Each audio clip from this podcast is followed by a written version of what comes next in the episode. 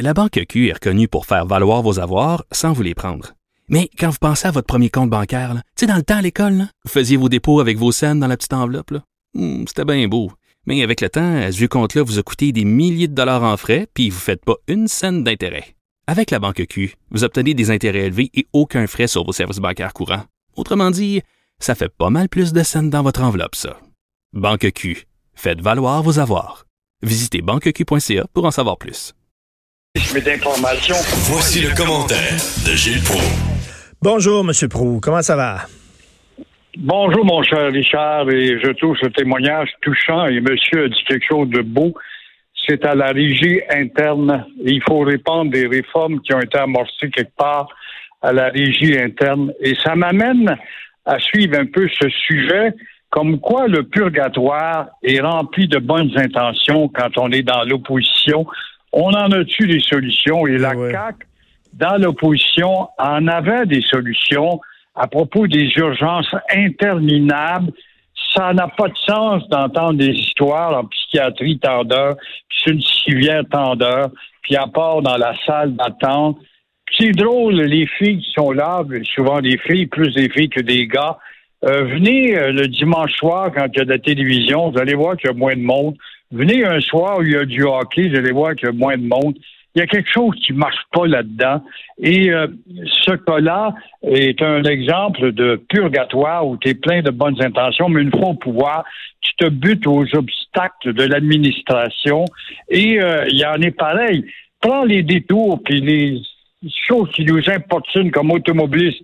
C'est vrai que les automobilistes sont une quantité négligeable dans les temps qui courent, mais les impasses, puis défense de passer ici, puis détours, puis le mot de détour qu'on rajoute dans notre vocabulaire, dans l'opposition, la même CAQ disait on va créer des équipes volantes, on va mettre 150 gars sur une place, régler ça le plus rapidement possible. Mais On s'aperçoit qu'une fois au pouvoir, c'est pas de même que ça s'exécute. Euh, le milliard en trop euh, aux médecins, bon, on a 250 millions, c'est passé. Est-ce qu'on va l'avoir? Dans l'opposition, on l'avait. Euh, L'unique système d'impôt, le fédéral nous dit, vous passerez, puis vous pourrez broyer puis le demander. L'argent en trop à Hydro-Québec, vous passerez.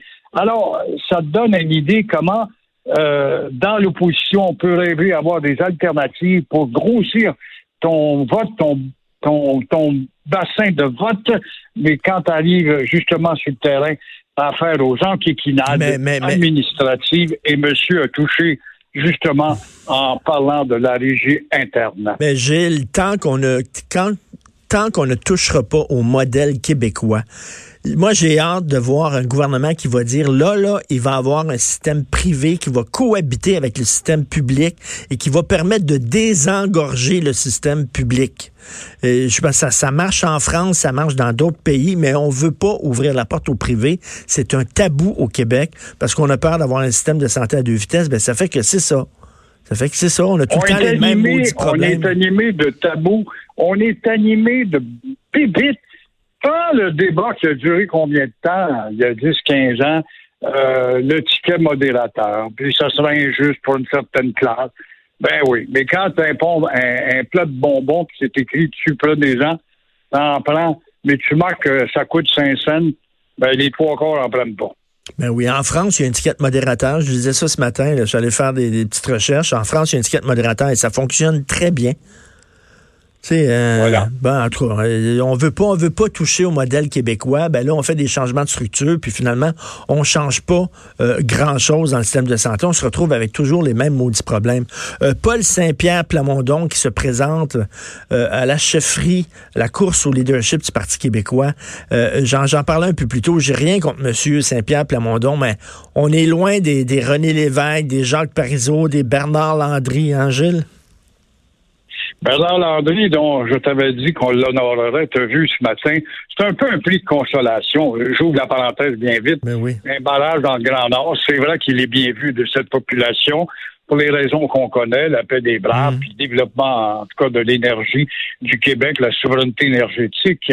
Mais on aurait pu donner quelque chose de beaucoup plus, en tout cas, significatif, monument, place publique, rond-point, à Montréal, l'anglicisé où la toponymie a besoin de mettre en évidence ces personnages qui ont marqué le développement économique Et là, on arrive justement avec le Parti québécois. Qui veut devenir chef du Parti québécois? Bon, qui est Paul Saint-Pierre Plamondon? Ben bon petit gars.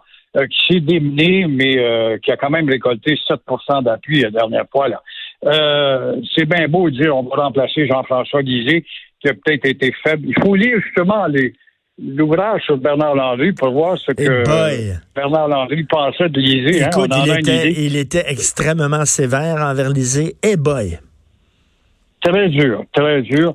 Véronique Yvon, qui est une femme de classe, bon, qui quitte le navire, que reste-t-il de Sylvain Gaudreau? Dans quelle mesure a-t-il cassé des vitres pour se faire remarquer? L'historien Frédéric Bastien, c'est un bien bon petit gars qui a fait un livre drôlement documenté sur le rapatriement injuste de l'arrogance d'Ottawa et de Trudeau, avec le non au référendum, veut dire un oui.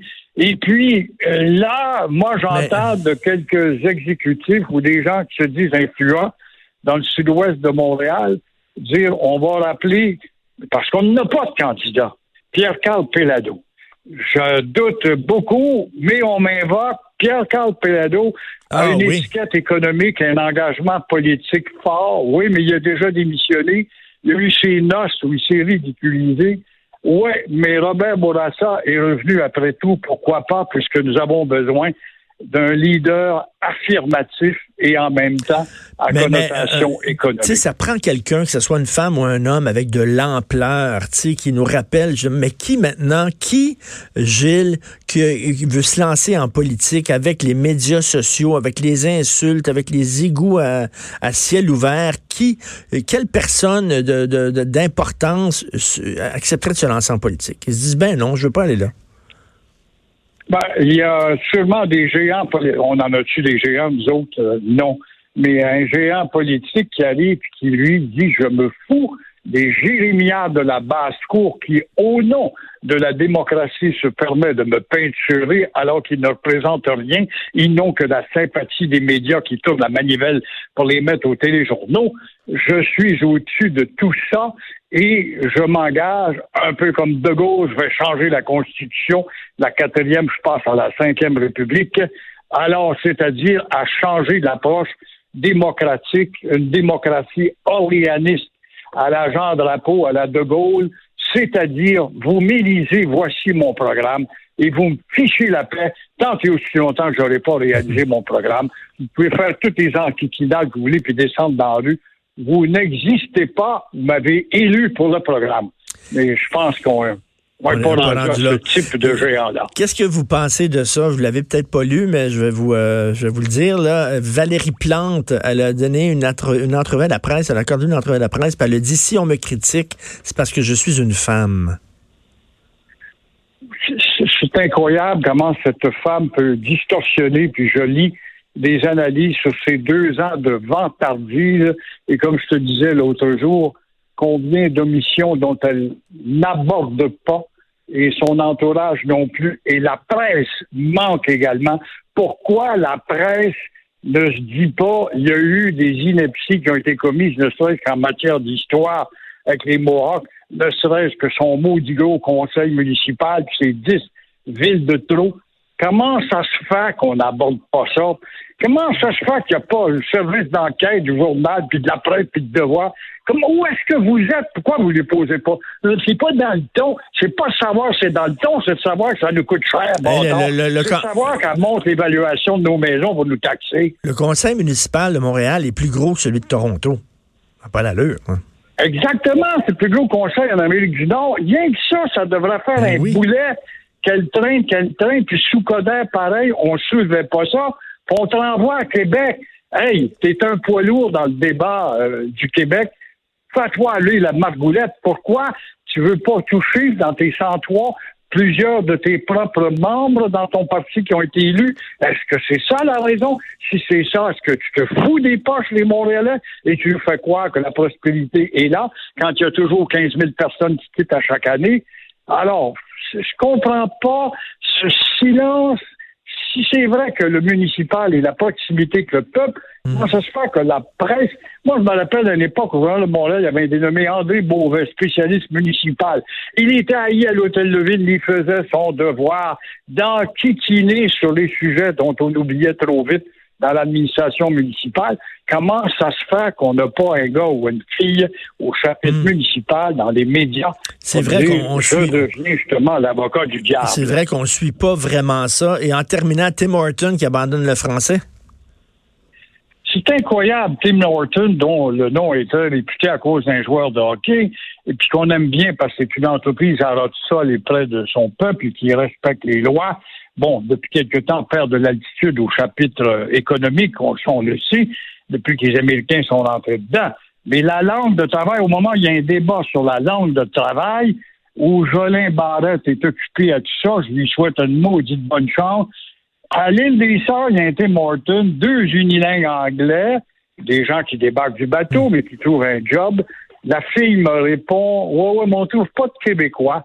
Voyez-vous déjà comment surnoisement on s'empare du marché pour créer un précédent. À Verdun, le Tim Horton le plus crotté au Canada, rue de l'Église, eh bien, t'as beau déplorer, une jeune imbécile répond euh, c'est ainsi qu'on va améliorer euh, le bilinguisme. Au Canada, vous savez, on exige aux employés anglophones qui apprennent le français. Alors ici, c'est une façon à nous d'apprendre l'anglais. Alors, ben, avec ben, la ben, radio en anglais, peut-être 95% des clients sont des francophones. Et encore une fois, évidemment, on nous parle d'intégration après. Et à chaque fois, à chaque fois que je rencontre des gens comme ça qui, qui qui peuvent pas me parler en français puis qui sont au service euh, avec le public, je leur demande tout le temps à Toronto, pensez-vous que je pourrais travailler avec le public à Toronto si je parlais pas anglais? Ben non. Si, je parlais pas anglais. Tu trouvé un exemple où à Toronto, il y a un tel, puis là, il te généralise ça, évidemment, pour te faire passer pour le ridicule, le gars qui veut pas évoluer. Alors, encore une fois, notre pire ennemi, c'est la maudite indifférence, et le maelstrom est en train de nous emporter tranquillement. Je lisais en fin de semaine un ouvrage sur l'Afrique, mais on ne vient pas d'un Québécois qui a vécu des années. Tous ces pays partiellement français ou français tout court d'Afrique noire ou du Maghreb les jeunesses passent à l'anglais. Alors, est-ce que ces jeunes innocents ici en charge de nos commerces qui nous imposent sont plus renseignés que nous et savent que la francophonie, un jour ou l'autre, ça va disparaître? Alors, bonne chance à M. Barrett qui est supposé nous arriver une formule magique.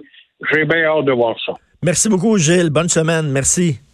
À toi aussi. Au revoir. Merci, mais c'est vrai, ça. Si vous allez travailler à Toronto, dans des boutiques, est-ce que vous allez pouvoir travailler avec le public si vous parlez pas anglais? Ben non. Mais ici, c'est comme, moi, ça m'arrive souvent, c'est unilingue anglophone. Oui, mais je viens d'arriver. C'est correct. OK, pas, de problème. Bienvenue au Québec, super. Mais travaille dans un entrepôt. Travaille euh, dans, dans des jobs, dans le, tu sais, mais, mais, mais pas, pas des emplois où tu dois parler aux gens, tu dois t'adresser aux gens. On est au Québec.